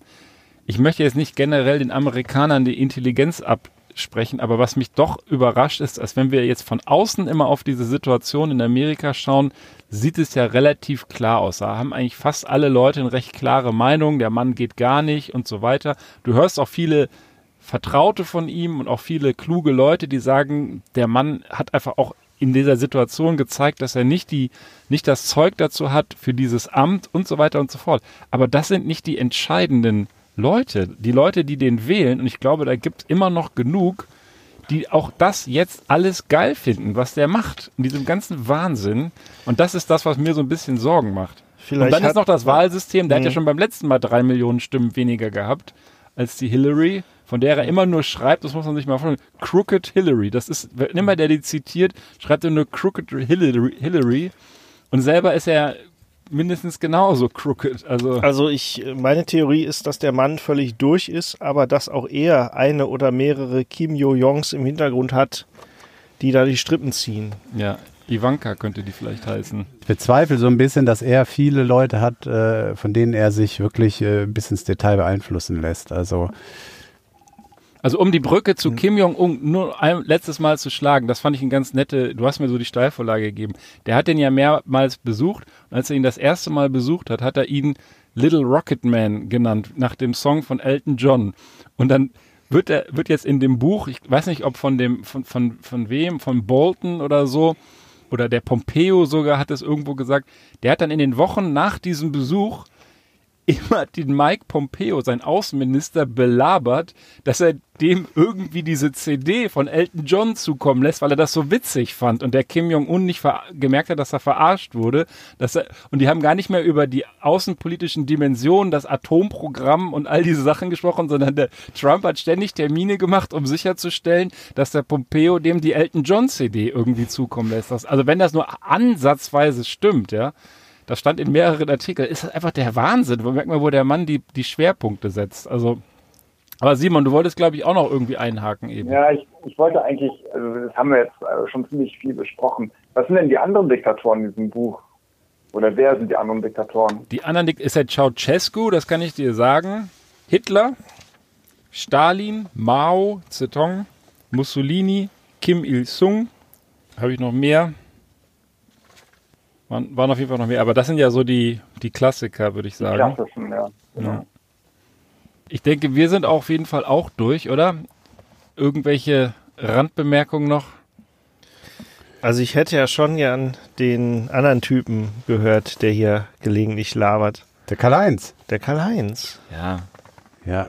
Wie sieht das denn bei euch eigentlich aus bei den Themen? Wenn ich mal so einhaken darf, ob es vielleicht bei euch auch so diktatorische Züge gibt. Äh, bestimmen die Themen immer nur der Cartwright oder macht ihr das so im Diskurs? das Schöne ist, jeder darf seine Themen selber auswählen und wir wissen es vor allem vorher normalerweise nicht, welche Themen wir besprechen. Also das ist Diktatoren-Special war jetzt eine Sondergeschichte, eigentlich dem Ballermann geschuldet, aber die Themen sind sonst bunt, was halt in den letzten zwei Wochen so war, was skurril, kurios, lustig, aber auch traurig, was auch immer. Also Ansonsten ich habe mich ja so ein bisschen Sex. auf seriösen Servicejournalismus fokussiert. Ja, mit Fokus auf, sehr, auf, auf seriös wahrscheinlich. Ja, sehr enttäuschend. Ich dachte eigentlich, dass der, dass der Cartwright das immer selber alles durchsetzt und alles diktiert. Der stellt eigentlich hier nur den Bus. Dafür darf er dabei sitzen. Ich darf jetzt hier die ganze Scheiße aufräumen und mir die zwei nächsten Nächte um die Ohren schlagen, um das zusammenzuschneiden, was ihr hier fabriziert habt. So sieht das nämlich aus. Ich bin hier das kleinste Licht. Ja. Von und was allen. du nicht magst oder was du nicht gut fandest, scheidest du auch raus. Also da sind auch schon so einige Züge zu erkennen. Ja, ich glaube, das kommt jetzt auch weg, was du gerade gesagt hast. ja, Leute, lasst uns Schluss machen für heute. Wir haben wirklich versucht, dem Thema Diktatoren und äh, Diktatur zumindest durch drei Praxisbeispiele ein bisschen, äh, ja, ein bisschen näher zu kommen. Der Oberdiktator, zumindest der Oberdiktatoren-Fan, war nur ganz kurz am Anfang in der Telefonschalte dabei, wird ansonsten beim nächsten Mal bestimmt wieder gerne hier Rede und Antwort stehen und ich wünsche euch einen schönen Nachmittag. Simon, dir ganz, ganz herzlichen Dank, dass du unser unser Experte hier heute warst. Hat mir riesig Spaß gemacht, sowieso dich mal wieder zu hören und auch deine versierten Ausführungen zu haben. Du kannst auch gerne mal äh, hier als Zuschauer oder so, wenn du mal in Bonn bist, dann laden wir dich mal zum Bierchen in den Bus ein. Wir haben nämlich vorne zwei Zuschauerplätze und damit ködern wir die Leute und mit dem Bier, was es hier natürlich gibt. Ja, super. Ja, prima. Ja, vielen Dank. Vielen Dank. Alles Gute. Danke dir. Danke hier in die Runde, Jungs. Und dann sind wir raus für heute. Macht es gut. Ciao, ciao. Tschö. Tschö.